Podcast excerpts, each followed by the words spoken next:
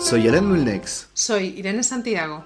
Y os damos la bienvenida a nuestro podcast del Centro Empagenia. Centro de Psicoterapia y de Investigación de la Conciencia. Tu espacio de cuidado y de conocimiento para el desarrollo de la conciencia. Para cualquier consulta o pedir cita, escríbenos al correo info.empagenia.com.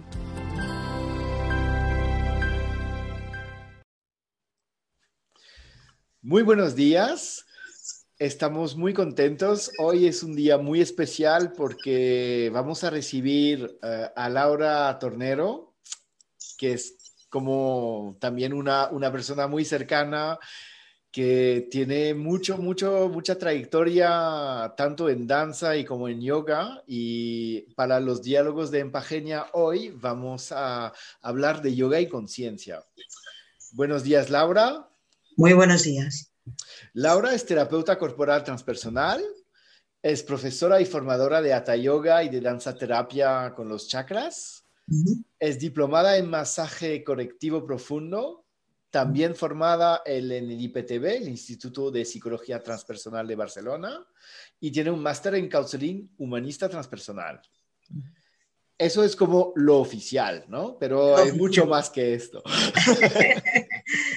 Sí, sí, sí, sí, la trayectoria de vida, ¿no? Da para mucho. Así es. Entonces, bienvenida, Laura. Muchas gracias por participar en nuestro encuentro de Diálogos de Empagenia, que la gente siempre nos puede seguir en YouTube, en el canal también de Spotify y, y gracias por apoyarnos y escucharnos. Muy bienvenida, Laura. A vosotros por invitarme, muchas gracias por compartir este espacio. Además de esto, de esta trayectoria de Laura, eh, que ahora mencionaba Alan, decir que es, eh, somos compañeros de trayectoria en muchos sentidos y que es una, es una amiga, o sea que también eh, creo que esto es ¿no? el, el, cómo hemos ido compartiendo muchos otros espacios y, y bueno, eh, cuando nos planteamos un poco tratar el tema de yoga y conciencia, que de eso va esta esta, este Diálogos de Empagenia, pues por supuesto, Laura Tornero tenía que venir aquí con nosotros a compartirnos tu experiencia y todo lo que tú has ido desarrollando a, a este nivel. Así que, nada, un gusto tenerte aquí y, y, arrancamos. Entonces, la primera pregunta, un poquito de entrada, ¿vale? Porque esto lo hacemos siempre, ya casi es como nuestro ritual de inicio de los diálogos de Empagenia es, eh, es, preguntarte, una de las preguntas ¿no? de, del millón, digamos, una pregunta que es, eh, ¿cómo entiendes tú la conciencia? ¿Cuál sería una definición de la conciencia para ti? Pregunta del millón, ¿eh? También.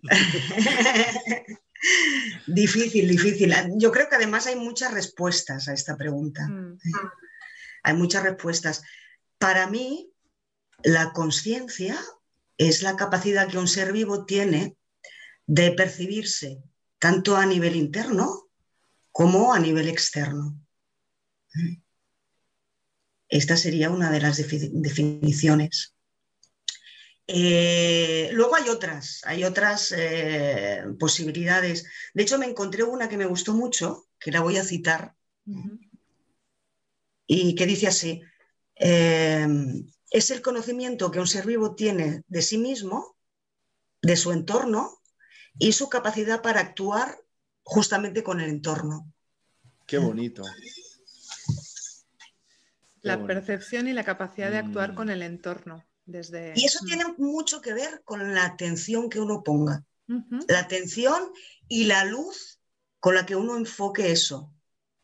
Para mí, ¿eh? en ese sentido, me gusta eh, mucho porque uh, a nosotros, claro, el trabajo comunitario es una visión comunitaria, que muchas veces la gente define la conciencia desde el yo, ¿no? El sujeto, y ahí incluye mucho más en eso, el universo, uh -huh. uh, la comunidad, y eso me, me, a mí me gusta mucho. Mm. Y esto que mencionas de la luz, esa luz sería, además, podríamos eh, un poco también para para andar un poquito más dentro de esta definición que, que, que ahora nos compartes, podríamos hablar de que esta luz eh, sería el observador un poco. Correcto, correcto. Que vendría a ser. El observador, el, el, el, sí mismo, uh -huh. ¿no? De alguna manera, el, el propio ser. Muy bien. Muy bien. Muy interesante, muy interesante desde ahí también y desde, creo que ya vamos entrando un poco en el yoga, ¿no? Aquí, por lo que hablas de la atención. Correcto. Y, de eh, la mente, eh, acallar la mente y cómo ir caminando hacia la conciencia, este observador o esta luz, ¿no? Que ahora, ahora nos, cuentas más. Sí, y, justamente hablando de esto, en tu experiencia, ¿no? Porque yo creo que lo, importante es la vivencia. Eh, ¿Qué aporta el yoga en el desarrollo de la conciencia? Mira, de entrada, eh, si vemos el mundo, nos situamos mucho en lo externo, es decir, en el cuerpo físico, en, la mente racional, en cómo nos ven, ¿no? Cómo visto, eh, qué actitud tengo, eh, el, nivel social al que pretendo ir o pretendo llegar, los logros materiales. Entonces, como todo el mundo está centrado hacia lo externo. Y de entrada el yoga nos, nos lleva, nos vincula más hacia el mundo interno, hacia escuchar lo interno.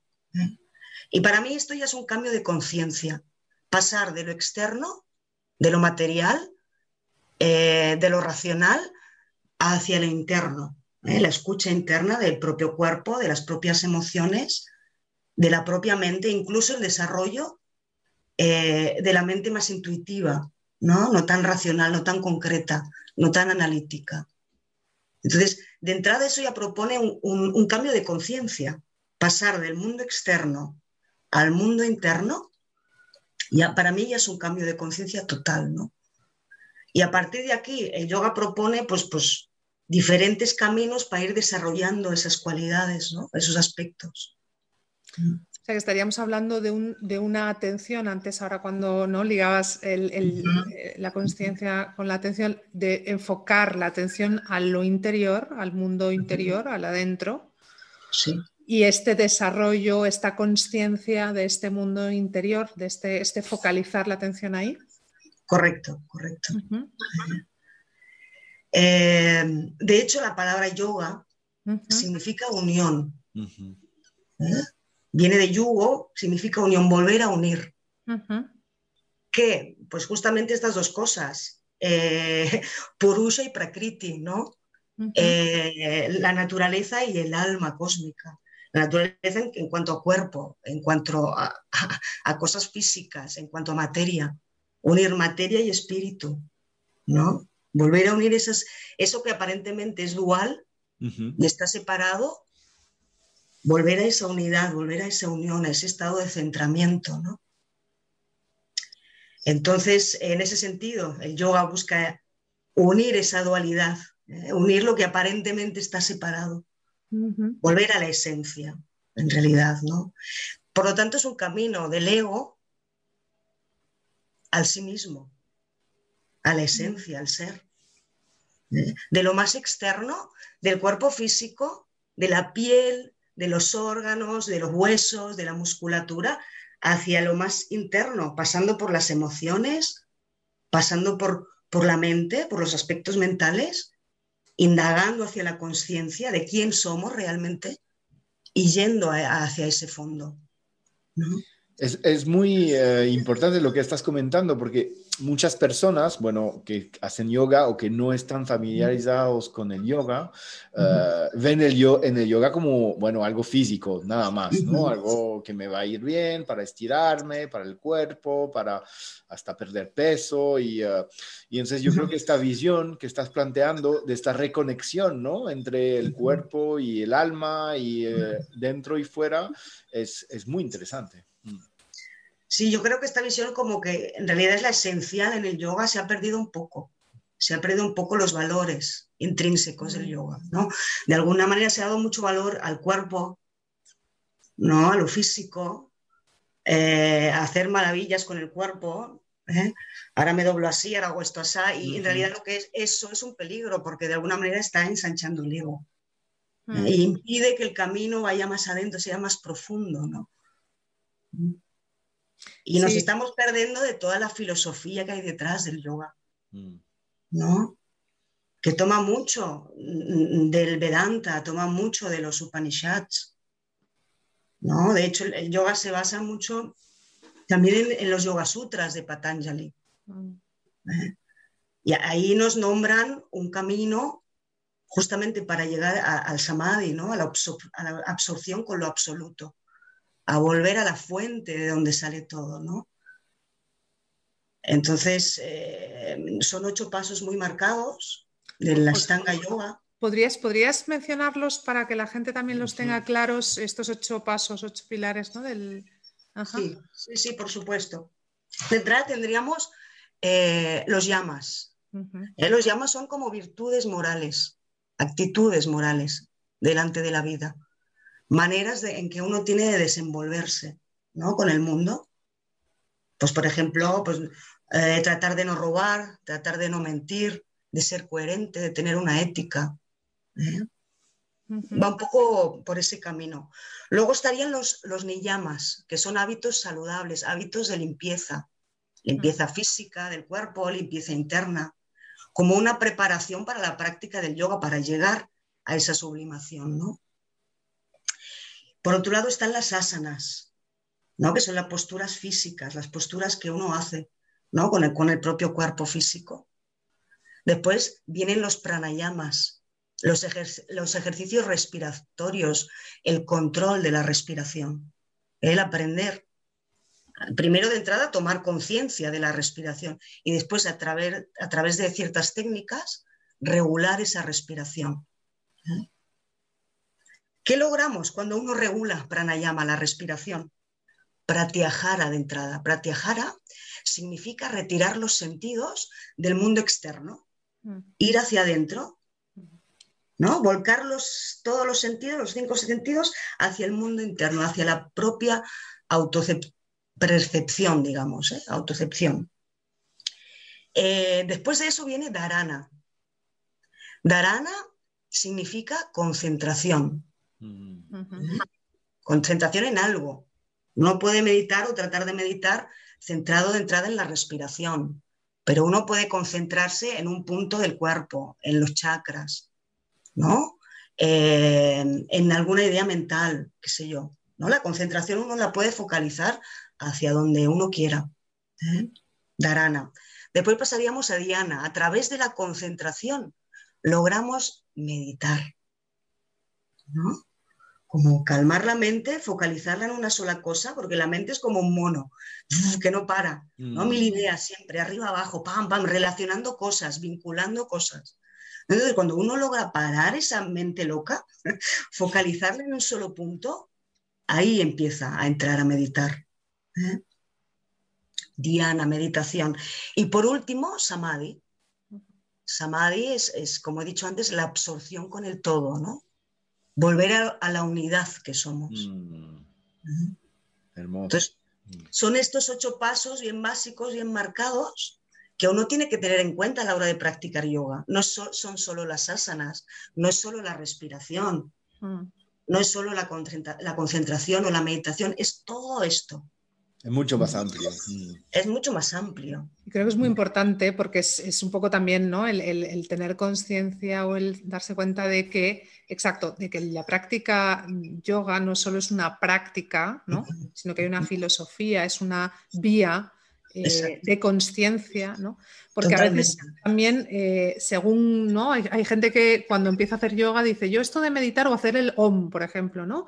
O cuando hay tantos, bueno, ¿no? Pero esto, eh, esto que estamos haciendo realmente, ¿no? Entonces, claro, creo que si tenemos un mapa y si estamos en esto, ¿no? Y sabemos que los asanas, el pranayama, etcétera, son eh, parte de, estos, de estas fases, de estos ocho pilares, ocho pasos, ¿no? De un camino que es mucho más amplio, ¿no? Eh, decir, no es, no es únicamente, pues, eh, ¿no? Me duele el lumbago y entonces hago yoga, ¿no? Sino que puedo hacerlo, me puede ir bien, pero hay un marco mucho más amplio y puede ser un camino a la conciencia. Igual con la meditación, cuando decías, claro, ¿no? Darana es la concentración. Claro, y de ahí ya entramos en la meditación. Entonces, a veces también, ¿no? Como hay estos significados de, parece que entonces meditar significa turbante blanco, tal. Eh, no necesariamente tiene que ver con. No, no, no. Uno puede meditar lavando platos, ¿eh? Tranquilamente. De hecho, yo una de mis primeras meditaciones espontáneas fue lavando platos. Mm. Estaba yo ahí y veía, me daba cuenta que mi mente estaba pensando en un montón de cosas y no estaba en el presente. O sea, estaba pensando, tengo que llamar a ese, luego ordenaré aquello, ay, eh, comprar el arroz, tonterías de estas, ¿no? El día a día, lo cotidiano. Y ostras, y, y dije, pero a ver, estoy lavando platos y estoy pensando. No, no, trata de estar presente. Claro. Y a mí en eso los sentidos me ayudan mucho. Hmm. ¿Por qué? Porque si yo, por ejemplo, siento el agua calentita sobre mis manos, ¿no? Lavando platos, siento el jabón, eh, puedo percibir eh, el, vidrio o, el material de que esté hecho el plato, todas las sensaciones que acompañan ese, ese acto. Hmm. Ahí puedo estar completamente presente, sintiendo eso. ¿Es un estado yógico?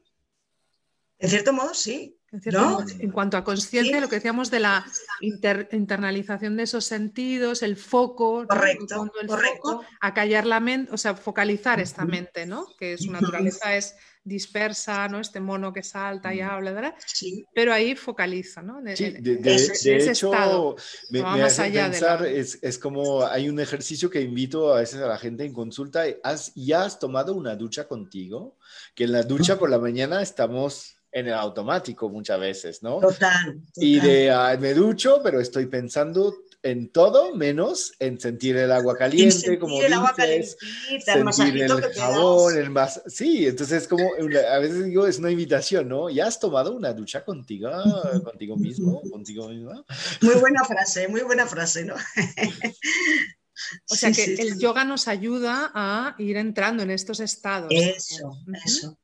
De hecho, yo estoy muy contenta cuando la gente luego me viene y me dice, ay, he aplicado la respiración que me enseñaste cuando voy al dentista.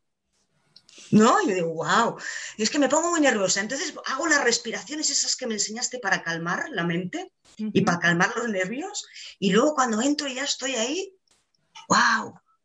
No, de hecho, uno de los casos más sorprendentes fue el caso de, una señora mayor de, 85 años que volvía un día lluvioso a casa y entonces resbaló con la cera y se cayó en el suelo, se partió las costillas.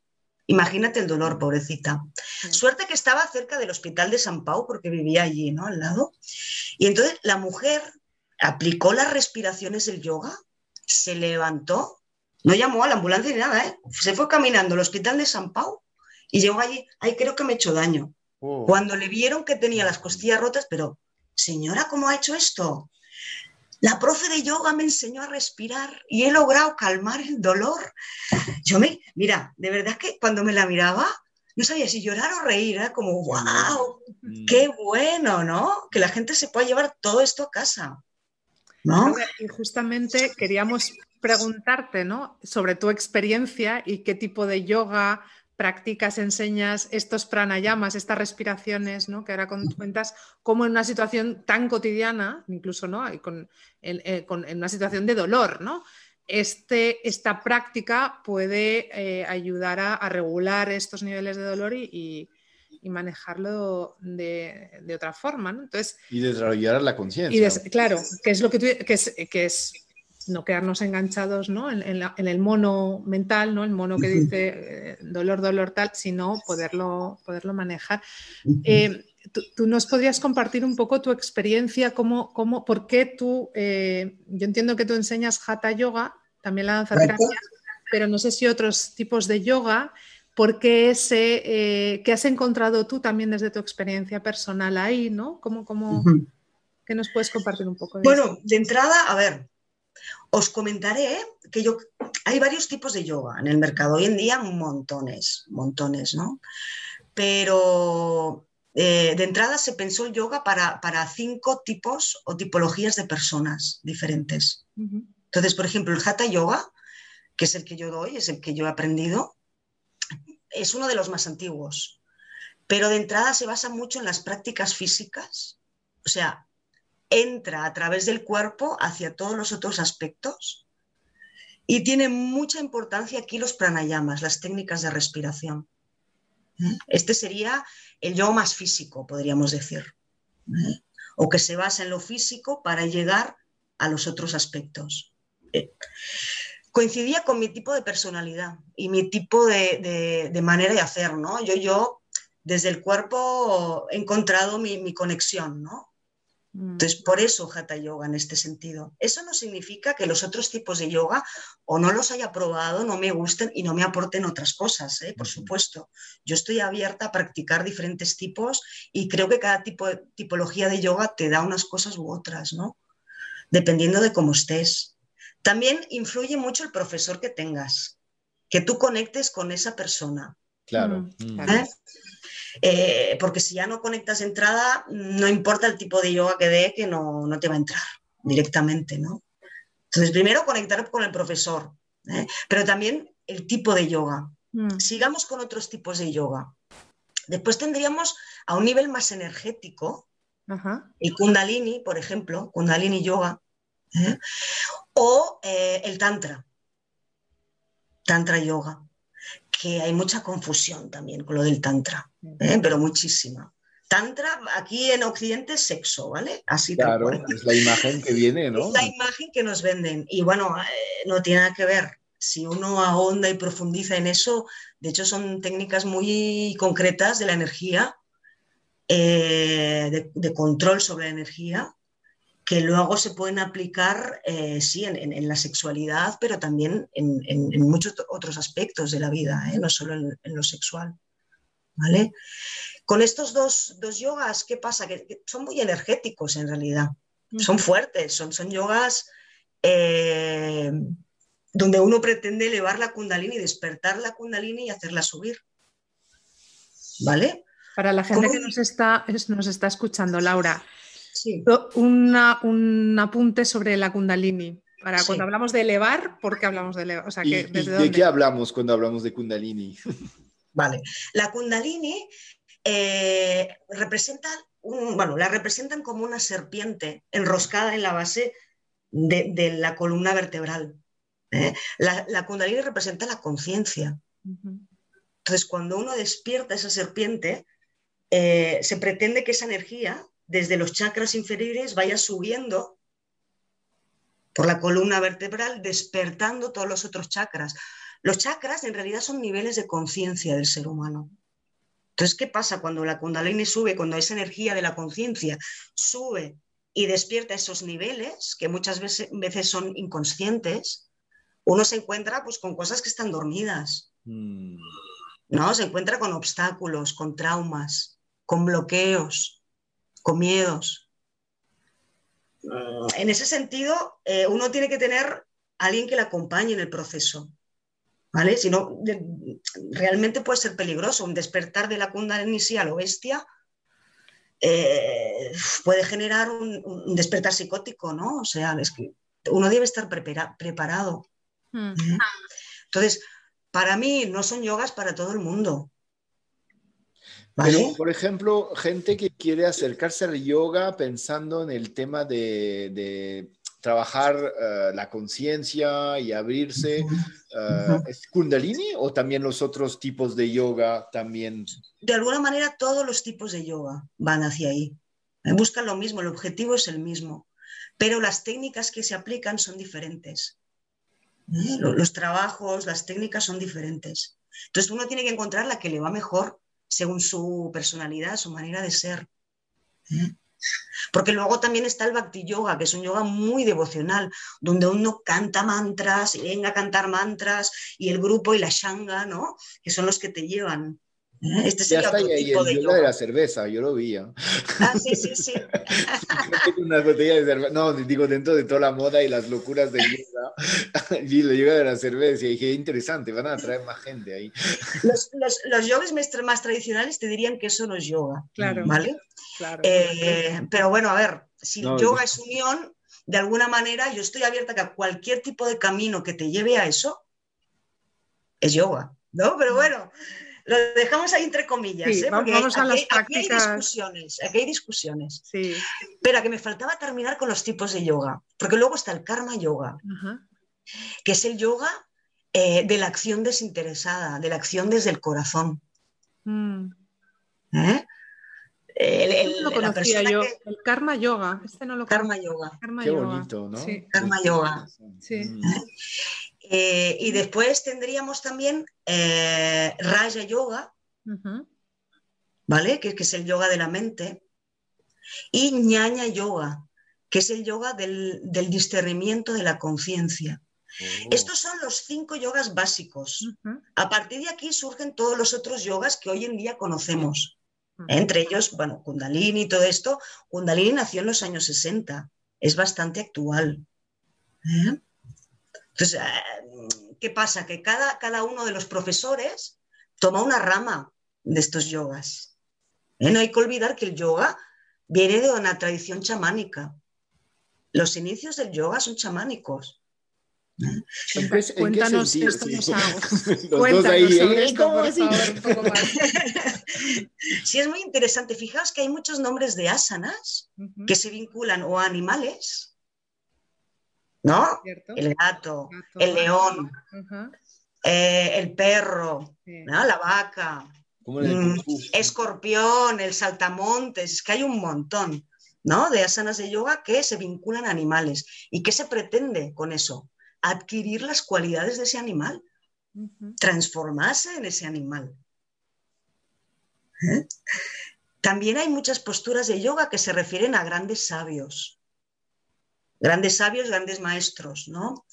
Eh, otras que se refieren al mundo que nos rodea, es decir, la postura del árbol, por ejemplo. Mm. Imitar a un árbol para adquirir esas cualidades internas de estar enraizado y conectado con el cielo a la vez. Firme, sólido. ¿No? La postura de la montaña también. ¿No? Buscamos esas cualidades internas, la mm. solidez, la fuerza, la estabilidad. ¿No? En ese sentido, para mí es chamánico. Mm. Y no había escrituras, todo era tradición oral. Se pasaba de un maestro a un discípulo, ¿no? En ese sentido es chamánico, ¿eh? en, sus, raíces. Es muy interesante esto. Eh, es tener esa conciencia del, porque como pasa con otras prácticas, eh, la reflexión que hacemos a veces es que llega como descontextualizado, desenraizado, des, totalmente, totalmente. Claro, ¿qué diferencia hay? Justamente lo que estamos planteando aquí ¿no? en términos de conciencia, si yo eh, me aproximo al yoga como si fuera hacer gimnasia, ¿no? Una práctica corporal, como si lo corporal no estuviera unido a, lo emocional, a lo mental, a cuando realmente yo me aproximo eh, con ese marco, que no significa que entonces ¿no? necesariamente yo me tenga que ir a los chamánicos. Habrá quien diga, pues no, no, no, por supuesto. esto no resuena, no resuena, vale, pero sí que tengo un mapa en el que moverme y sabiendo de dónde viene esto, ¿no? Eh, todo lo que puede, toda la filosofía que hay detrás y todo el desarrollo, eh, incluso también cultural, de cosmovisión de vida, etcétera. Y estos ocho eh, pasos que mencionabas hasta alcanzar ese samadhi que es la unión, ¿no? Luego, en ese mapa, cada quien se mueve desde donde esté. Por supuesto. Pero, y, yo creo que un buen profesor, mm. un buen profesor, sobre todo a, Occidente, porque aquí, digamos que bebemos más de la tradición cristiana, hmm. ¿no? Entonces, eh, a nivel cultural debemos adaptarnos o adaptar el yoga a donde uno vive. Es un poco así, ¿eh? sin olvidar las raíces, sin olvidar las raíces, ¿no? Pero en este sentido, pues claro, eh, adaptarlo, adaptarlo a las necesidades de aquí. Por supuesto, no es lo mismo trabajar con alguien que todo el día o está de pie como camarero o, se pasa el día sentado frente a una pantalla de ordenador y no mueve apenas el cuerpo. Mm. Como nos pasa a muchos ahora. Por supuesto, que no trabajar con gente que ya pues lleva una dinámica o qué sé yo, son atletas de competición o qué sé yo, y el trabajo ya lo tienen como físico, sobre todo, mucho más por mano, ¿no? Que seguramente les será más fácil en este sentido. Mm, Pero yo animo a todo el mundo, ¿eh? De que el yoga es para todos en ese sentido. Y yo me adapto mucho a lo que me encuentro en las clases. ¿No? Si me doy cuenta que la gente, yo no como el coco en el sentido de filosófico ni esos temas, que me preguntan, que quieren saber, abro, explico lo que yo sé lo comparto, pero también doy pie libre a que cada cual interprete, busque eh, y crea lo que a él le vaya mejor, por supuesto. Desde la libertad, claro. Exacto. Desde la libertad y funcionando por la propia resonancia, que justamente estaríamos en esa interioridad que tú mencionabas, de si yo estoy escuchando lo que a mí me resuena y, mi interior, yo ya voy a, y en un momento igual, hago unos cantos o en otro momento digo, pues esto no va conmigo y oye, yo voy a practicar este yoga que es el que siento que va conmigo. Entonces, desde, ¿no? Teniendo eh, conciencia de todo ese encuadre y, todo ese, y, de cómo todo esto llega, que no es algo propio de nuestra cultura, sino que nos viene tal y cómo nosotros ¿no? nos vamos relacionando con esto y nos movemos, pero cada quien es quien eh, decide cómo se mueve dentro de todo este mapa de conciencia que estamos también aquí eh, ¿no? que nos estás compartiendo y que, plantea, y que plantea el yoga. Digo porque habrá quien diga, ah, pero entonces si yo busco o voy a una clase de yoga, ¿no? Eh, para, este, a veces se habla del yoga restaurativo, ¿no? Porque es que me duele la espalda. Claro, sí, claro, fantástico, ¿no? Que decir, no estamos diciendo que no se pueda hacer esa práctica, ¿no? Pero sí ampliar, ampliar y entender que, claro, que es algo, algo más amplio y que podemos hacer un camino de conciencia ahí, ¿no? Mm. Lo que decías también de cómo le va a cada quien, ¿no? O sea, en función de, cada quien. Y, yo entiendo, claro, eh, habrá quien diga, cuando decías antes lo de los cinco tipos y eso cómo se ajusta a cada persona, dirá, ¿y cuál es el mío? Exacto. Eh, pues seguramente el que, con el que te sientas mejor, o sea, hay quien dice, me voy a un viñasa y otra, otra persona dirá, pues el viñasa no me gusta nada y me voy al kundalini o me voy al hatha o me voy... Por ejemplo, por ejemplo, a veces no sabemos las razones por las cuales te atrae más un yoga que otro. Mm. No de entrada, muchas veces lo desconocemos, ¿eh? simplemente sabes que te tira más eso y no sabes por qué. Igual a la larga te viene la respuesta. ¿no? A medida que vas practicando dices, ah, ahora sé, porque este tipo de yoga es el que más me gusta, ¿no? El que más me llama, ¿no? Mm bueno, sí, los dos estamos coordinados. No, vamos a hacerte ahora No, no, como dices tú, ¿no? yo creo que el tema también de, la maestra o el maestro. Sí, sí, ah, sí.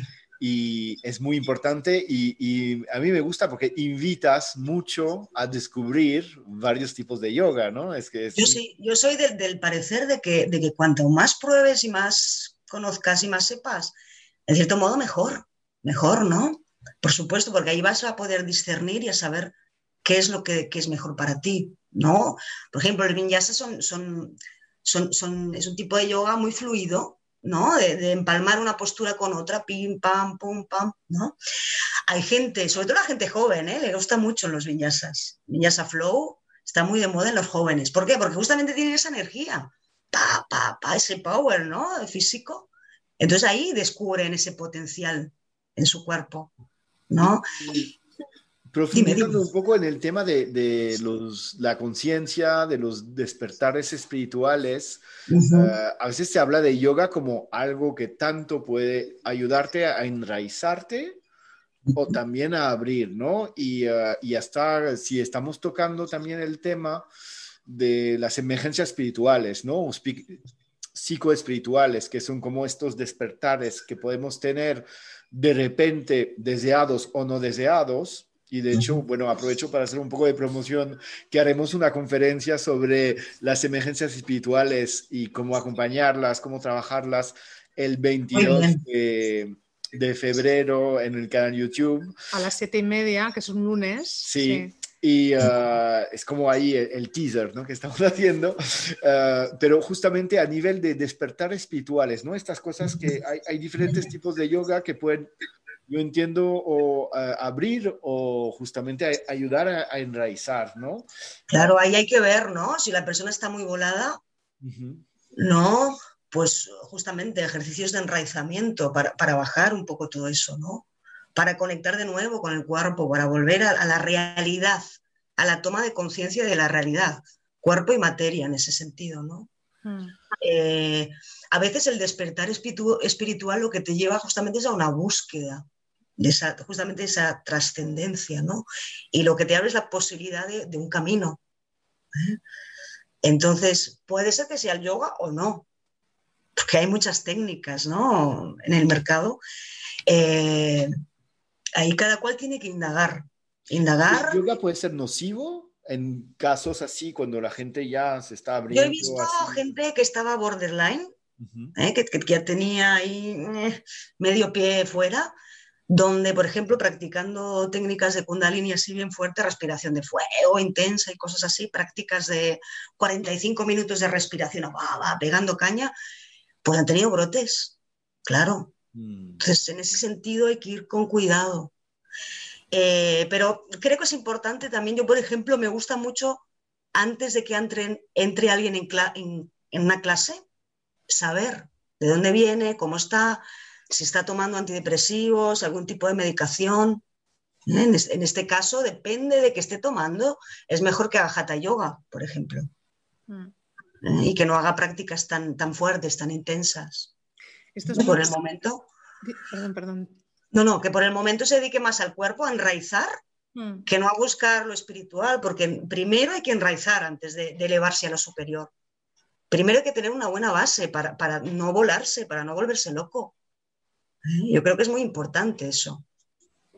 Esto, esto, es importantísimo y queríamos eso, hablarlo contigo y que lo pudiéramos ver aquí porque nos encontramos con esos despertares justamente en este camino del yoga. Puede haber esos despertares, lo vemos mucho con la kundalini, ¿no? que, lo que comentabas, ¿no? que son, son activaciones bastante fuertes a través de los pranayamas, etcétera.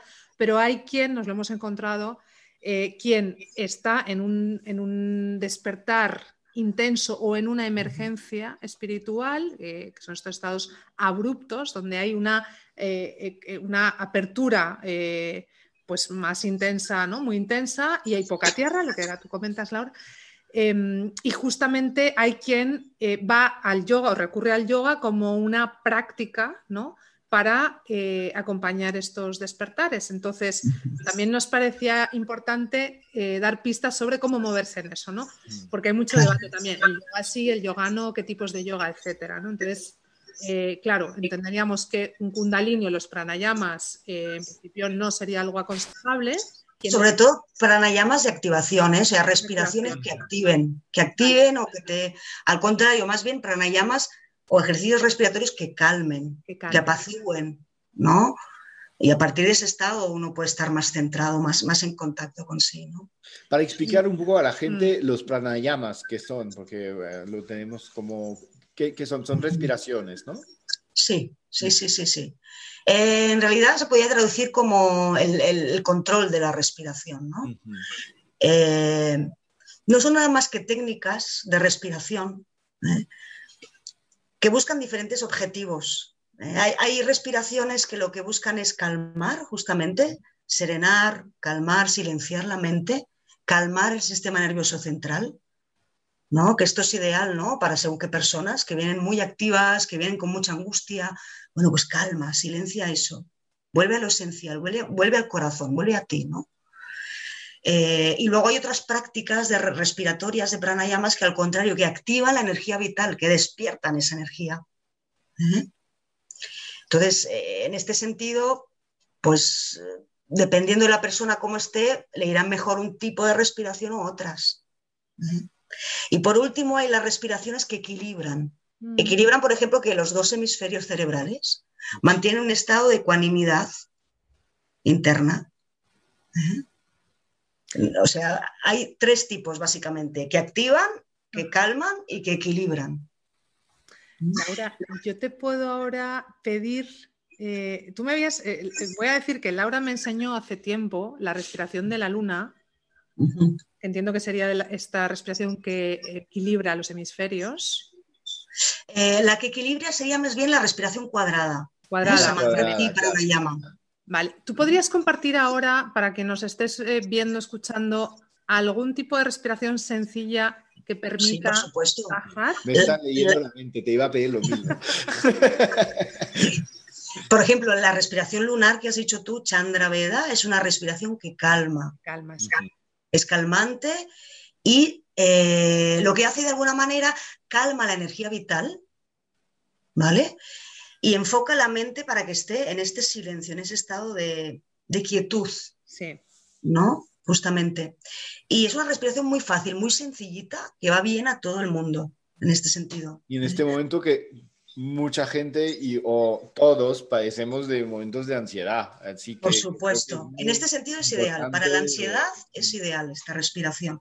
Bien fácil. Se trataría de inhalar por la fosa nasal izquierda, que es el meridiano de la luna.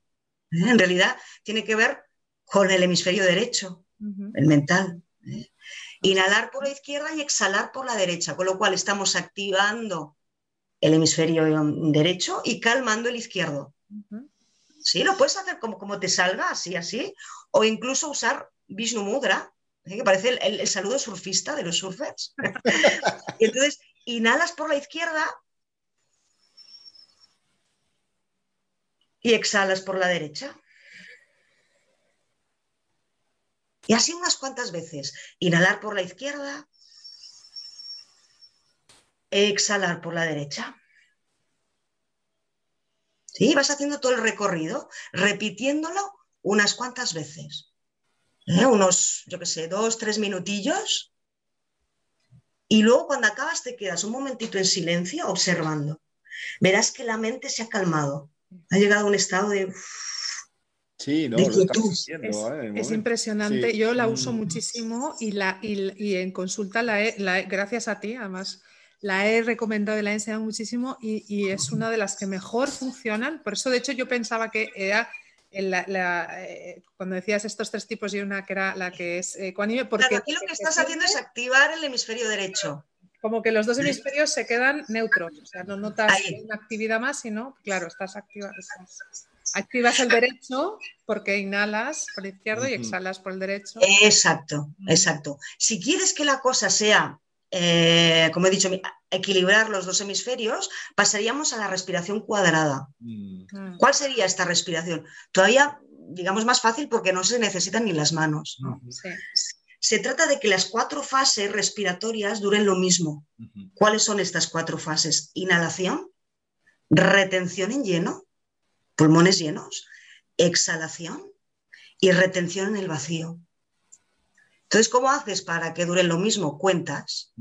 Inhalas contando cuatro, por ejemplo, o tres. Tres es más fácil. Retienes en tres.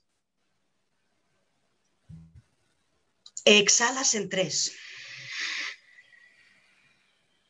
Te quedas en el vacío tres. Y vuelves a comenzar. Inhalación en tres, retención en tres, exhalación en tres y tres segundos también en el vacío. Cuando ya lo tenemos, justamente ese equilibrio ¿eh? de los dos hemisferios, ese estado de equilibrio. Y podemos luego aumentar a cuatro. hasta seis. Por ejemplo, hasta, seis. correcto. Ya estoy cómoda con tres, voy a cuatro, estoy cómoda con cuatro. Eso. voy a cinco. Gradual. Gradual. Sí, a medida que uno va practicando, os vais a ir dando cuenta que, que, que puedes retener más el aire, ¿no? Que puedes estar a aguantar un poquito más. Entonces amplías esos tiempos. ¿eh? Genial. Oye, muchas gracias. Pues no, de nada. Laura, son cositas fáciles, pero que uno se puede llevar a casa, que ya ves que no, mm. no es complicado, no es complicado. Sí, y esto, esto eh, también para compartir que siempre es un poco nuestro enfoque también y, y eso, ¿no? De realmente acercar todo este tema de la conciencia, que parece una cosa, claro, que es muy metafísico, lo es, pero también es muy cotidiano y, es, ahí donde vamos a esa, a esa, a esa conciencia en la vida cotidiana con ejercicios sencillos, prácticos y que te devuelven a ese centro, a esa atención interna, volviendo y ahora haciendo un círculo, ¿no? Con tu definición de la conciencia que tenía que ver con este externo interno y vamos a lo interno, ¿no? Entonces nos devuelve ahí y ahí estamos en, este centramiento, en este darnos cuenta. No olvidéis que, en ese sentido eh, los, siete centros de energía, los siete chakras, como he dicho antes, representan los siete niveles de conciencia del ser humano que para mí tiene mucho que ver con la pirámide de Maslow. ¿eh? Lo que pasa es que la diferencia es que, lo plantean como estados de conciencia en el yoga, no hmm. como necesidades internas del ser humano. ¿eh? Eso daría para, para, otra. Daría para otra charla. Esto. Muchas otras conversaciones. Muchas otras. Pero sí que hay una correlación ¿eh? entre los chakras y la pirámide de Maslow. Interesante. Sí, sí. sí, sí. Porque aquí sí, ¿no? Es, eh, bueno, el desarrollo también según lo cultural, a veces hay lenguajes que nos suenan distintos, no nos suenan cercanos, ¿no? Y quién dice, bueno, pues esto los chakras, ¿no? Bueno, claro, es un sistema, ¿no? Que viene, pero cómo nos vamos relacionando y cómo al final también nos, vamos, nos damos cuenta de que hay cosas que son muy parecidas en diferentes culturas, que se han desarrollado con lenguaje diferente, pero que eh, estamos yendo a lo mismo y que por eso también ¿no? hay, mucho encuentro en esto, ¿no? O sea, hay, un, hay un, desarrollo que es, que es totalmente y que lo, importante eh, es que lo sintamos cerca, que nos lo hagamos nuestro. Por eso decíamos, ¿no? Movernos libremente en el yoga, ¿no? Y, y, desde donde estemos, eh, y al final estamos en, ese camino ¿no? de desarrollo de conciencia. Mm. Sí, y desde ahí, ¿no? que los diálogos de Empajeña son justamente este objetivo de acercar uh, temas desde la profundidad y la sencillez. Y Laura lo has hecho, bueno, increíble. Es maravillosa que ya lo habéis visto todas. Entonces, realmente, uh, para, para, realmente yo estoy súper agradecido porque uh, la profundidad y también la, la, sencillez que nos has transmitido, yo creo que no solo a nosotros, también a los oyentes y la gente que nos sigue, uh, realmente es un regalo enorme. Realmente Ay, me alegro mucho, me alegro mucho. ya conocéis a Laura Tornero, ¿eh? que profesora de yoga, eh, y con, vamos, es un gusto, Laura, y seguiremos compartiendo. Cuando queráis, cuando queráis, un placer por mi parte también. Sí, sí, pues un gusto, no sé si quieres comentar algo más o, cómo te encuentra la gente también. O sea, eh, podéis googlear a Laura, ¿no? Sí, podéis googlear eh, yo ahora mismo también estoy en el Happy Yoga de, en Barcelona, en el Happy Yoga de Calle La Forja. Y luego doy, doy también clases en, un centro cívico, el Centro Cívico del Guinardó, a un nivel más asequible, más popular. Y por otro lado también doy clases particulares. y junto un poco lo que es yoga y terapia. Hago mi mezcla de yoga terapéutico en el sentido de terapia mental. Muy bien, Laura. Pues, bueno. Muchas gracias. Muchas de nada, a vosotros. Un abrazo, Un abrazo fuerte. Os deseo lo mejor con lo vuestro.